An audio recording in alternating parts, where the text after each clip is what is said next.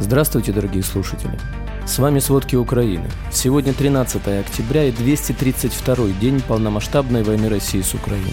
ПАСЕ признала российский режим террористическим. Из поликлиники в окопы – методы российской мобилизации. Российские военные массово пишут рапорты на увольнение. Москва будет собирать данные с камер видеонаблюдения по всей России. Обо всем подробней. Российские войска обстреляли город Орехов Запорожской области. Разрушена инфраструктура и ранены 9 местных жителей. Такую информацию передает председатель Запорожской областной военной администрации Александр Старух. Российский снаряд унес жизнь жительницы села Преображенко, которая находится рядом. Разрушены очередные объекты гражданской инфраструктуры и коммунальные сети, дома. Председатель областной военной администрации призвал эвакуироваться из опасных регионов.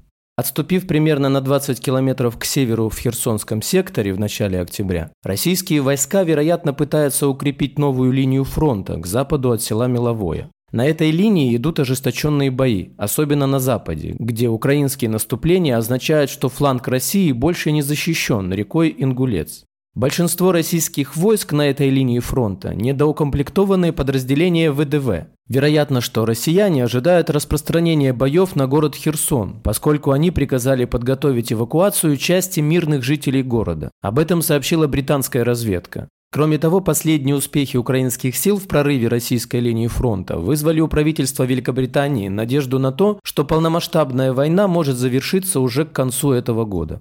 Председатель Николаевской облгосадминистрации Виталий Ким сообщил, что во время ночного обстрела Николаева ракетами С-300 российские военные ранили два человека, в частности, из-под завалов достали 11-летнего мальчика. Еще семь человек ищут. Известно о попадании в ряд гражданских объектов, в частности, в пятиэтажный жилой дом. В результате два верхних этажа разрушены до основания, остальные под завалами. Один человек, которого вытащили из-под завала в челночной станции, скончался. Семь мирных жителей погибли и еще 13 получили ранения в результате обстрелов российскими войсками в Донецкой области. Кроме того, в Лимане обнаружили еще четыре гражданских, убитых россиянами во время оккупации. Такую информацию сообщил глава Донецкой областной военной администрации Павел Кириленко. На отдельных направлениях боевых действий, в частности в Донецкой области, россияне начали получать распоряжение от высшего руководства о временном прекращении наступательных действий. Об этом говорит украинский генштаб. Основные причины таких решений – крайне низкое морально-психологическое состояние пополнения, многочисленные факты дезертирства из числа мобилизованных и невыполнение боевых приказов. В Запорожской области украинские подразделения поразили три зенитных ракетных комплекса С-300 вместе с личным составом. Раненых российских военных перевезли в местную больницу. В Херсонской области в результате точечного огневого поражения в районе Токаревки потери российской армии достигли 150 человек убитыми. Россияне атаковали дронами «Камикадзе» Киевскую область. Такую информацию передает председатель областной военной администрации Киевщины Алексей Кулеба. Есть удары по одной из громад области, спасатели уже работают. Глава областной военной администрации также сообщил, что украинская авиация в течение 12 октября нанесла 32 удара по скоплениям российских войск. Подтверждено поражение более 25 районов сосредоточения вооружения и военной техники, а также 7 зенитных ракетных комплексов армии России. Президент Владимир Зеленский предложил Кабинету министров рассмотреть вопрос отмены безвизового режима с Белоруссией. Граница Украины с Беларусью закрыта на въезд для граждан Беларуси и других иностранцев в соответствии с распоряжением Кабинета министров Украины от 26 февраля 2022 года. Все пункты пропуска на границе с Беларусью закрыты, кроме одного на Волыни, работающего в ограниченном режиме, где осуществляется оформление граждан Украины, которые возвращаются на территорию нашей страны. В рамках зерновой инициативы в четверг 13 октября из украинских портов в страны Азии и Европы вышли 6 судов, которые везут 154 тысячи тонн украинской агропродукции на борту. Об этом сообщает Министерство инфраструктуры Украины. С момента выхода первого судна с украинским продовольствием уже экспортировано более 7 миллионов тонн агропродукции. Всего из украинских портов вышло 331 судно с агропродукцией в страны Азии, Европы и Африки.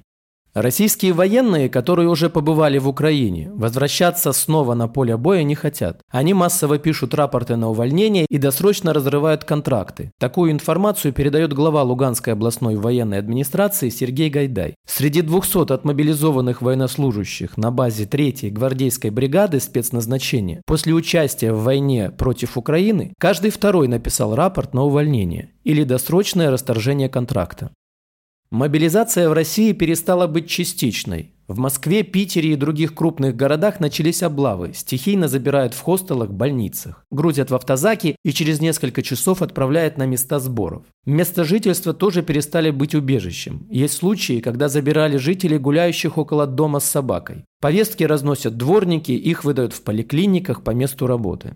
Из России приходят сообщения о скорой гибели мобилизованных россиян как в Украине, так и во время подготовительных сборов. В частности, днем ранее стало известно о смерти мобилизованного в учебном центре в Свердловской области. Ранее он жаловался на ухудшение состояния здоровья. Сообщалось также о смерти в военном городке в Екатеринбурге 27-летнего мобилизованного из Челябинской области. Что стало причиной смерти, не уточнялось. Объявленная в России частичная мобилизация, так она официально называется в указе президента России Владимира Путина, проходит с многочисленными нарушениями, сообщают правозащитники. В частности, повестки о мобилизации приходят людям, которые не подходят под официальные требования Минобороны, с хроническими заболеваниями, инвалидностью и людям старше определенной возрастной границы. Мобилизованные и их родственники также жалуются, что забирают всех, никогда не служивших в армии, после операций, инсультов, инфарктов, инсулинозависимых диабетиков, а также людей, которые с трудом передвигаются после травм. Медиазона рассказывает, с начала мобилизации российские ведомства говорили, что отсрочка полагается специалистам из множества разных сфер, от IT до ОПК. В реальности полный список организаций, работники которых могут получить бронь, закрыт, и весь процесс получения отсрочки связан с множеством сделок и спекуляций.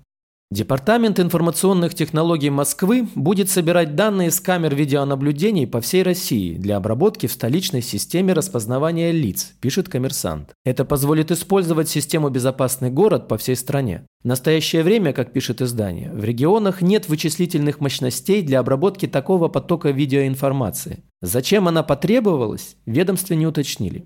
Россия в 2021 году занимала третье место в мире по числу камер видеонаблюдения в абсолютных цифрах и по числу камер на тысячу человек. Отмечалось, что увеличение числа видеокамер в России обеспечивают в основном государственные проекты, например, «Безопасный город». Среди рисков роста числа камер эксперты отмечали угрозу безопасности персональных данных граждан. Система «Безопасный город» уже помогает силовикам отслеживать и задерживать потенциальных участников митингов и журналистов. Так, в московском метро по камерам распознавания лиц систематически задерживают участников протестных акций. В День России с помощью этой системы полиция арестовала более 40 человек.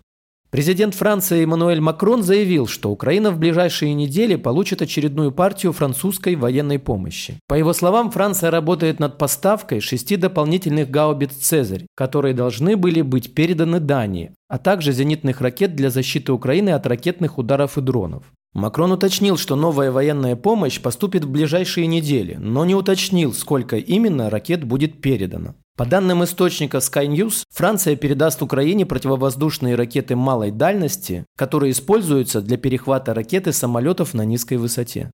Генеральная ассамблея ООН на заседании в среду приняла резолюцию с осуждением незаконных референдумов, которые Россия устроила на временно оккупированных территориях. Резолюцию поддержали 143 из 193 членов Генассамблеи ООН. Пять государств – Россия, Беларусь, Сирия, Северная Корея и Никарагуа – проголосовали против. Остальные 35 воздержались во время голосования. Таким образом, подавляющее большинство членов организации осудило незаконные действия России по аннексии украинских территорий. В документе, кроме осуждения референдумов, содержится призыв государствам, международным организациям и специализированным учреждениям ООН не признавать любые изменения статуса областей Украины, а также требования к России отменить аннексию и вывести все свои войска с территории Украины в пределах ее международно признанных границ. Голосование в Генеральной Ассамблее стало очередным поражением России, которое утверждает, что аннексия ею четырех украинских областей соответствует международному праву и уставу ООН.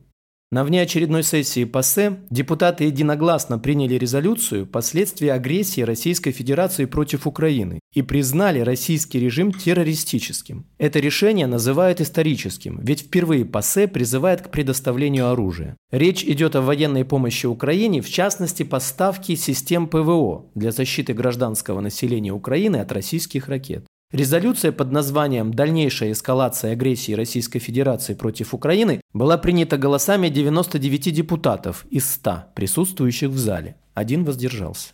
Заместитель секретаря Совета Безопасности России Александр Венедиктов заявил, что вступление Украины в НАТО может привести мир к Третьей мировой войне. Спасибо. Это были все главные новости о войне России с Украиной к середине 13 октября. Помните, правда существует, а мы стараемся сделать ее доступной. Если вам нравится то, что мы делаем, пожалуйста, поделитесь этим подкастом с друзьями в России.